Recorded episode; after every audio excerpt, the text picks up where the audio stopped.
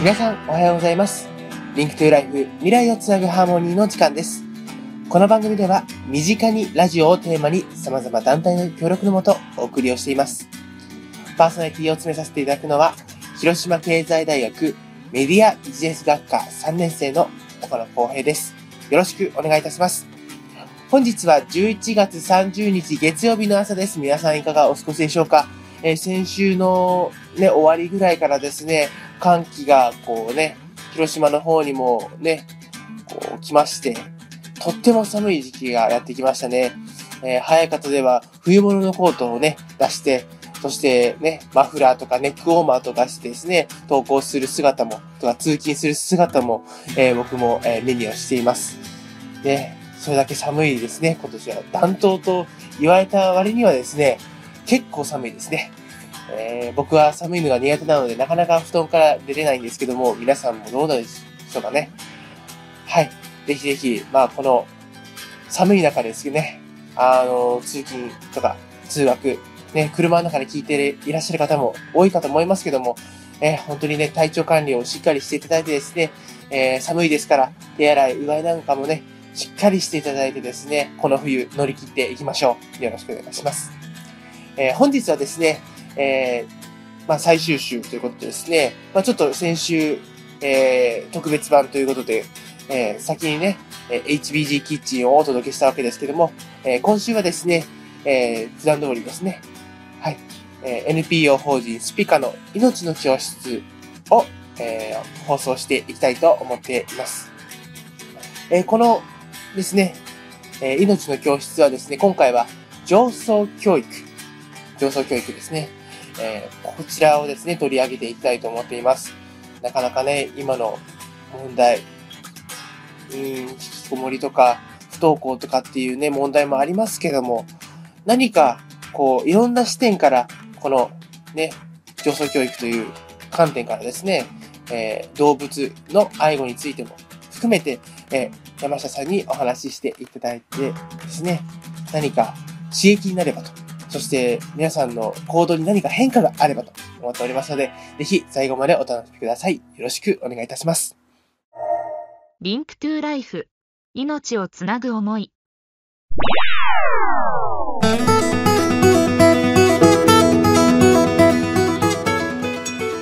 中高生の夢笑顔実現プロジェクトのしんちゃんです笑顔になるときは可愛いものを見ているときです Link to Life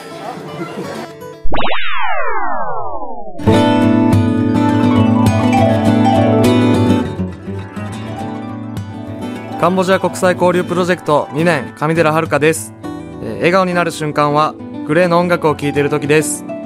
Link to Life。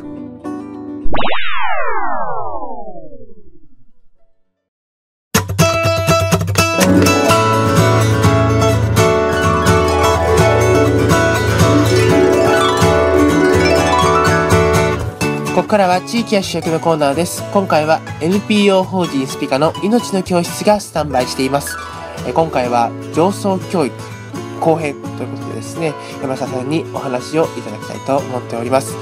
えーこの番組のちょっとお話をさせてください。えーこの番組、えーですね、2013年の6月からこうスタートしてですね、ずっと続いているわけですけども、え12月からですね、またちょっとテイストを変えまして、えーお届けをしていこうと思っております。えーこのね、命の教室というですね、こう動物の命について考える、えーこのコーナーもですね、ちょっとバージョンアップしてですね、えーぜひぜひ他のね、団体さんにも関わってもらおうかなと今交渉中でございますのでね、ぜひ、えーこれからもですね、12月入ってからもですね、えちょっと時間帯も変わるんですけども、こちらの方はですね、えー FM ハムスさんのブログをチェックしていただいてですね、まあ、お昼の時間帯に変わる予定なんですけども、ぜひぜひ、えーこれからもですね、まあ、朝に流れないので、ちょっとね、聞けない方も多くなるかもしれませんけども、ぜひ、えー最後までですね、この、あと、半年間ですね、僕が4年生の5月ぐらいまではですね、頑張りますので、ぜひ、よろしくお願いいたします。命の教室。このコーナーは NPO 法人スピカの提供でお送りいたします。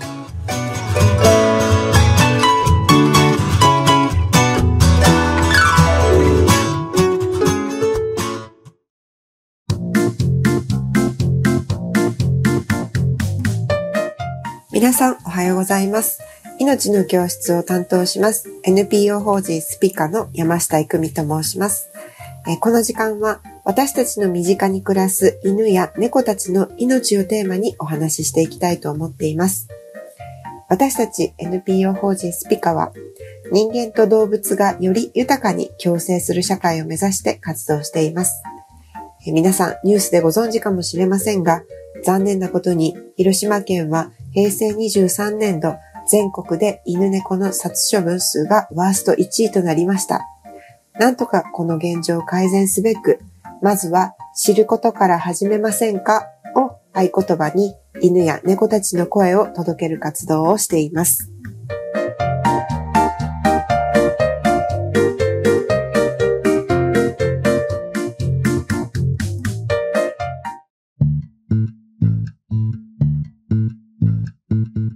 え今日のテーマは子供の上層教育と動物について後編ということで、え先月に引き続きまして子供の上層教育と動物についてのお話をさせていただきます。え先月の前編では、え動物と暮らすことのメリットを中心にお話しいたしました。え大きなポイントとしては一つ目が、え相手の気持ちを理解しようとする共感力が育つということ。二つ目にハプニングの多い動物との暮らしを通して想定外の事態に柔軟に対応できる力がつくこと。この二つを挙げてみました。えー今日は後編ということで家庭に動物を迎える際の注意点について考えてみたいと思います。えまず、ペットを迎えるということは大きな負担を伴うこと。これを保護者の方がしっかりと理解していなければいけません。えー世話をするのに十分な時間や手間がかけられるかどうか。例えば犬は15年、猫は20年生きる時代になりました。介護が必要になるその最後まで面倒を見ることができるか。それらにかかる経済的な負担についてもしっかり考えておかなくてはいけません。子供はあ犬が欲しいとか猫が飼いたいというふうによく言うと思います。その時に親御さんがよく言われるのが、あの、じゃあ、何々くんが責任を持って世話をしなさいよ。お母さんは手伝いませんからね。と、あの、言われることが多いと思います。ですけれども、よく考えてみれば、子供っていうのはそもそも責任を持つということはできません。子供が飽きて世話をしなくなったら手放す。もしこんなことを親御さんがしてしまったら、命の教育どころか動物なら粗末に扱ってもいいという誤った教育をしてしまうことになります。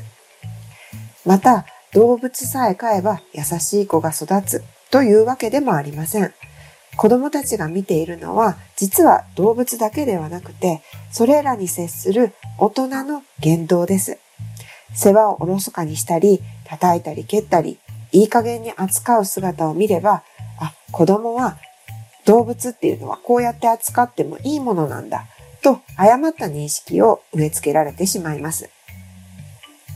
子供に命の大切さを伝えるとき、最も大切なのが親御さんの動物に対する言動です。子供に嫌々世話をさせるのが親の務めではありません。親が率先してその動物に愛情を注ぎ、率先して世話をして動物との暮らしを楽しんで喜びを感じながら世話をすること。これらが子供たちに伝わったとき、初めて命の教育というのが芽を出すのだと思います。え今子育て中の親御さん、もしペットを飼っていらっしゃいましたら、えーぜひ今日から動物との接し方について改めて考えてみてください。大人が意識しないような些細な言動も子供たちはしっかりと見ているものです。そして、えー飼えない状況では飼わないという判断もとても大切なことだと思います。えーところで、えーもし子供が子猫、子犬を拾ってきたら皆さんどうされますか、えーそんなのうちでは飼えないよ。捨ててきなさい。と言ったりしていないでしょうか、えー最終的にえー、お家で飼うことができないとしても、捨てなさいというのは、やはりまずいんですよね。おもちゃやゴミを捨てるのと同じ言葉ですので、えー、決して使わないようにしてください。えー、では、子猫を拾ってきた、そんな時、どうしたら一番いいんでしょうか、えー、まずは、猫の容体を調べてください。え怪我をしていないか、病気になっていないか、え必要ならば動物病院へ連れて行って治療を受けさせてください。その上で子供と一緒にではどうすればいいかというのを考えていきましょう。えー、家庭では飼えないということはきちんと子供に納得させた上で一緒に新しい飼い主さんを探したり、一時的に保護するなどの方法をとってみてください。えー、詳しい方法は私たちのような団体に相談してもらえれば、えー、良いかと思います。えー、ここで、まあ、一番大切なのは、できる限りのことをやってみせるということです。えあちこち電話をかけたり、預かってくれる人を探してみたりしてください。拾った子猫が寒くないように暖かい毛布を敷いてやってください。そして子供が納得のよく結末へ導いてあげてください。えー、よく聞く話なんですけれども、自分が小さい頃に、えー、親が保健所へ犬を連れて行ってしまった。そういう記憶というのは大人になっても鮮明に頭に残っているそうです。あ変えないイコール捨てなさいということではなくて、えー、保護者の方が命を守るという立場に立つことができれば、子供たちには必ず命の大切さが伝わると思います。えー、最後に、えー、一口にペットと言っても様々な生き物がいます。犬や猫だけでなく、ハムスターや鳥、爬虫類、魚など、ペットの種類は本当に様々です。えー、子供たちが一緒に暮らすには、ではどんな動物が一番いいのでしょうか？やはり、最も人間と共感する力が強いというのは犬だと言われています。えー、そうなると当然、人間に対する依存度が最も高いというのも犬になります。つまり、一番手のかかるペットです。えー、様々な点を考慮した上で、犬や猫などのペットを迎えようと思ったとき、できればお金で買った犬や猫ではなく、里親募集や動物愛護センターから迎え入れる選択肢も考慮してみてください。え、犬や猫の命を救うという意味ももちろんありますけれども、え、人間に捨てられたり、行き場を失った犬や猫を家庭に迎え入れることで、子供たちは愛情を注ぐということにとりわけ一生懸命になります。何かと引き換えではなく、無償の愛を与えるという経験は子供たちの上層教育にはとても重要なことであり、また動物から与えられる完全なる信頼というのは子供たちに自信と責任感を持たせることになります。そして10年、20年、家族として一緒に生きた犬や猫の、犬や猫は必ず別れの時がやってきます。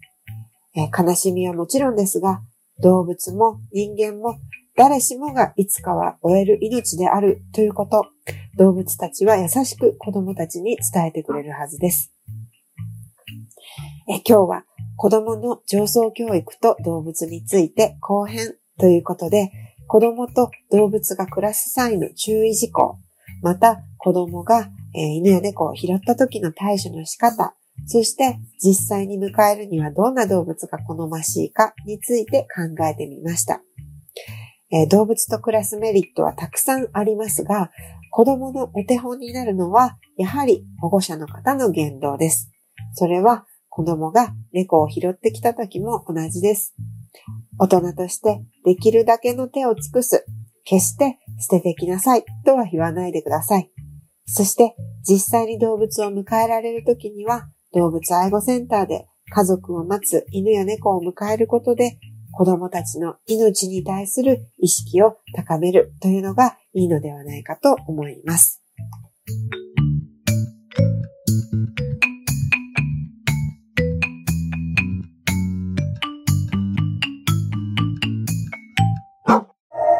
Link to Life 命をつなぐ思い SPICAからのお知らせです。イオン祇園店にて毎月11日はイエローレシートの日となっています。えーお買い物をした際にレシートを、えー SPICAのボックスへ入れていただきますと、その1%が私たちの活動資金として寄付されることになります。えーイオン祇園店に行かれた時には、ぜひご協力をお願いいたします。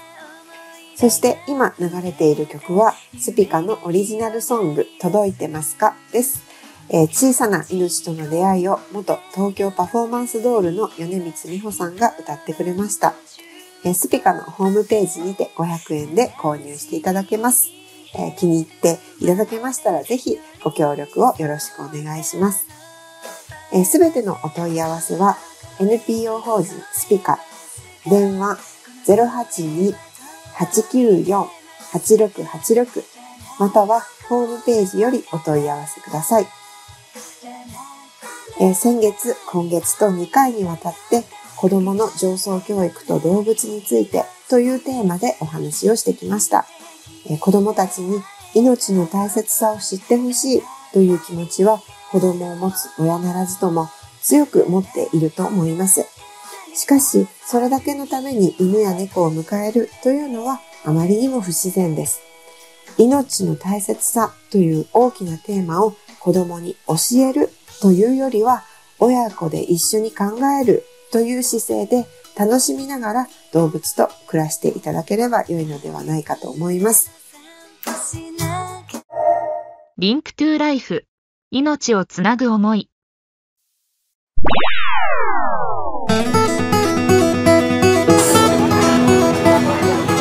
ー FLP の上順です、えー今頑張っていることは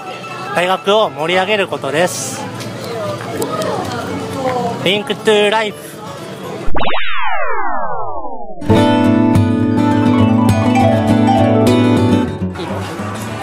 えー中高生の夢が実現プロジェクトの太田祐一です。今頑張っていることは不登校生の生徒さんをげ笑顔にすることです。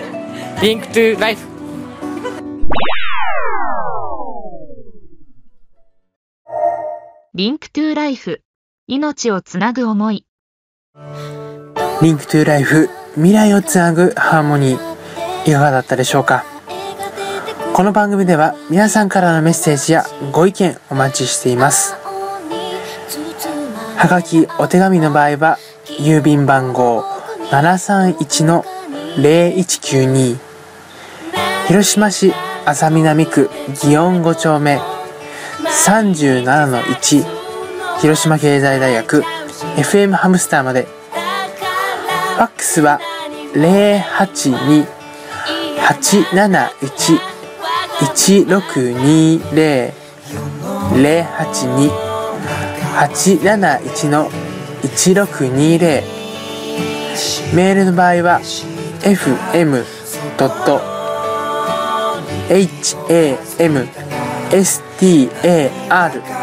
アットマーク JP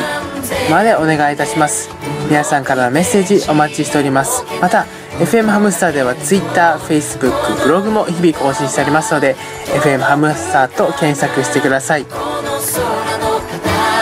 Link to Life 未来をつなぐハーモニー。お相手は広島経済大学メディアビジネス学科3回生岡野浩平でした。